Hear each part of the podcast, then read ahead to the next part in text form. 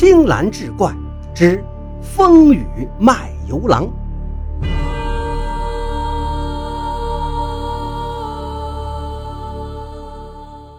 话说这天晚上，合记油坊突然失火了。等附近被惊醒的人们七手八脚将大火扑灭时，油坊的掌柜何老三已经被烧成了一具焦黑的尸体。众人不禁唏嘘感叹，议论纷纷。突然，有人大叫一声：“哎呀！何老三还有个十来岁大的儿子，大家赶紧找找吧！”街坊们这才醒悟过来，急忙屋前屋后四处找寻，却全然不见何家小儿的踪影。就在此时，忽闻门外有人喊道：“何家小儿回来了！”众人齐齐出外，果见何家小儿浑身汗透，挑了一副卖油担子，愕然立于门前。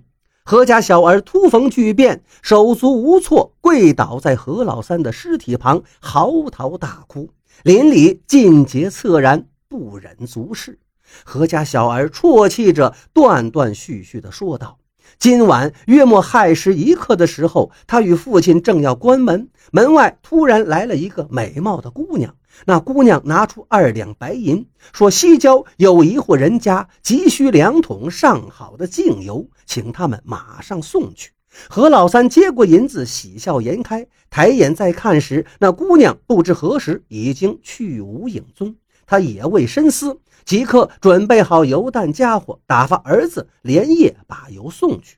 何家小儿满头大汗地把油挑到姑娘所给的地址，却发现那里竟是一片荒郊。他不禁纳闷：那姑娘到底是什么人？他白花这许多银子，难道就只是为了戏弄他们？他无奈地回到家里，才发现与父亲已是阴阳两隔。街坊们连连劝慰，询问他日后有何打算。何家小儿勉强止住哭声，告诉众人：他本姓程，叫程修文，乃绛州人士。数年前不慎与父母走失，所幸被路过的何老三带回收养。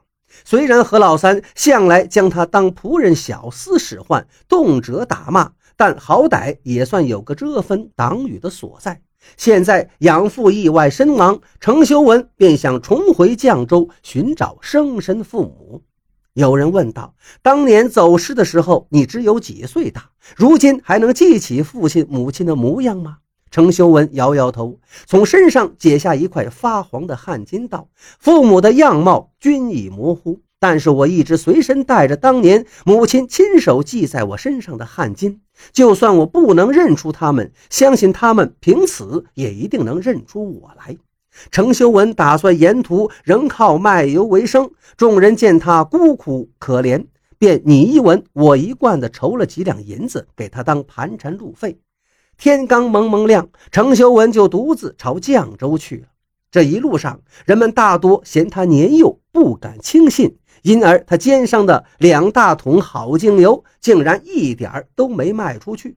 大半个月后，程修文终于走到绛州附近，街坊们凑给他的几两银子早已花费殆尽。这一天，他走得精疲力尽，把担子放下，坐在路边一块大石头上休息，正自感凄苦，突然听到身后树林中传来几声轻笑。循声望去，只见林中长着一棵硕大的梨树。一阵东风吹来，满树纯白的梨花如柳絮般纷扬而下，漫天飞舞。花雨之中站着一位拈花微笑、明眸流盼的素衣少女，正是那日曾在油坊见过的姑娘。程修文忍不住愤然上前质问：“是你？你当日为何要捉弄于我？”那姑娘顽皮一笑：“银两我已经付过了，油又不用你们出，你们还白占了一个大便宜呢。你有什么好抱怨的？”程修文一时语塞。姑娘望了一眼他放在一旁的卖油担子，问道：“你如今依然卖油吗？”程修文点点头。姑娘从袖中取出二两白银，指向一处道：“此去一里余外有一个昭若寺。”寺里和尚早晚要做功德，用油甚多，你就把这桶油给他们送去吧。说完，把银子塞到程修文手中，头也不回的走了。程修文半信半疑，按照姑娘所说的地方找到了昭若寺，却见寺门紧闭。他拉起门环，轻敲了几下，很快，一个长相凶悍的和尚便将大门打开了一条缝，警惕地朝四下观望一遍，才向程修文喝道：“你是干什么的？”程修文便将有位姑娘付钱请他送油之事如实相告。和尚皱眉问起那姑娘的容貌，程修文稍加描述。和尚似乎并不与他相识。和尚眉头深锁，又问。他指明了要你把油送来昭若寺。程修文点点头，和尚这才把他让了进去。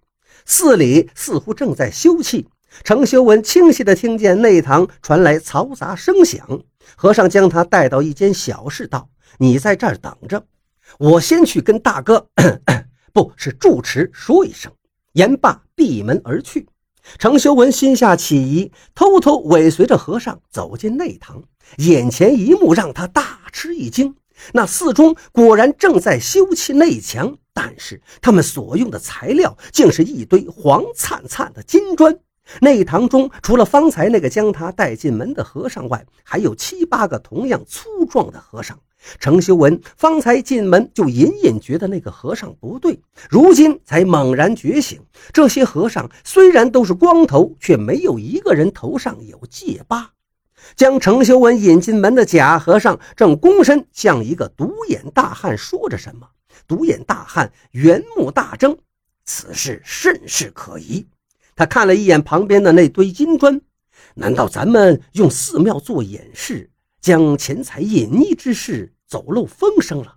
他是朝廷派来调查的吗？假和尚懦弱道：“大哥，应该不会，挑油进来的只是个半大孩子。”而且遣他来的也不过是个年轻姑娘，朝廷做事怎会如此儿戏？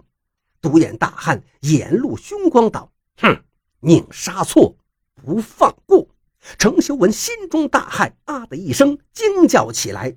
程修文心知不好，慌忙转身欲逃，然而内堂众僧闻声早已追出，他哪里逃得掉？独眼大汉恶狠狠地吩咐手下将这小子绑起来。当务之急是先把所有金砖砌进墙中，完事再把这小子带到没人的地方宰了。其中一人脱下一只袜子塞进程修文嘴中，又寻了根麻绳将他五花大绑起来，然后把他丢在之前那间小室中，便离去了。程修文心中叫苦不迭，自己跟那个姑娘到底有什么仇怨？他要这样害自己？正这样想着，怀中疏忽掉下一物，是那神秘姑娘付给他的二两白银。这银子掉在地上，突然幻化成了一个火折子。他也来不及多想，急忙想尽办法将口中的袜子吐出，趴在地上猛吹一口气，将火折子吹燃，然后把身子凑上去，直至火将麻绳烧断。程修文透过窗缝看见那些忙着砌金砖的彪悍，心中仍是犯怵，担心尚未走远就又被他们抓回来。突然，他的眼神落在了自己挑来的那两桶油上，顿时大喜。他悄悄地将清油倾泻满地，站在四门，奋力将火折子往里一丢，熊熊大火轰然而起。他趁着火势凶猛，拼命地往外狂奔。也不知跑了多久，他无意中撞上一个身着华服的中年男子。男子扶起程修文，询问他缘何如此仓皇。程修文哇的一声大哭起来，将事情经过一一相告。男子听完，脸色大变，朝身旁一位随从使了个眼色，随从会意，匆匆离去。不多时，那人便领了一队官兵前来。男子要程修文带路，众人齐齐赶往昭若寺。他们赶到之时，寺中众假僧刚刚从大火中狼狈逃出，官兵一拥而上，将其拿下。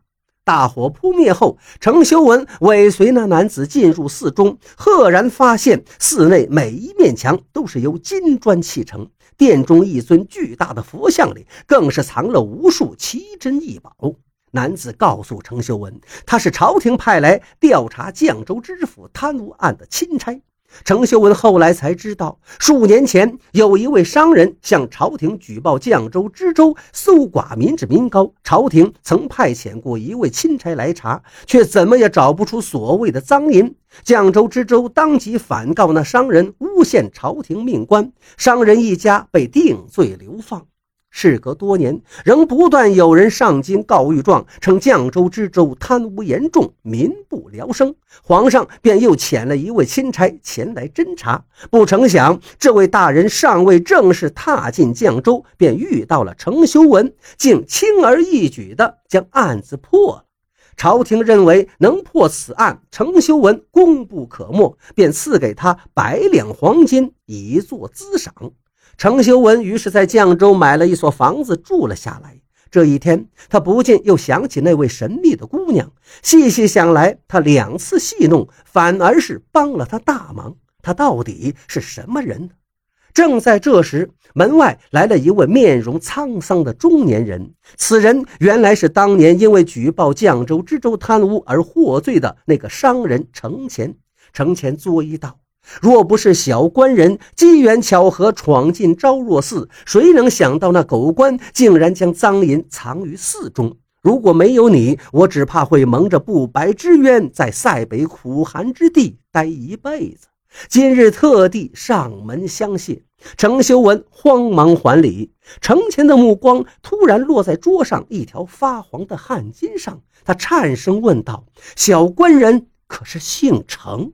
程修文报上姓名，程前突然一把抓住他，怆然道：“儿啊，你就是我那苦命的儿啊！”当年程前一家被定罪，流放塞北，绛州百姓不服，纷纷上街抗议。尚未出得绛州，他们的儿子便在混乱中走失了。前些日子，一直郁郁寡欢的妻子，终究因病离世。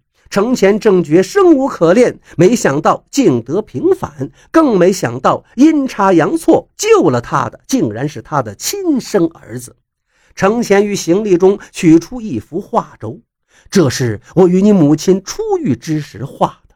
轻轻展开，只见画轴之上落花纷飞，繁花中一位素衣少女，明眸流盼，正是程修文多次遇到的那位姑娘。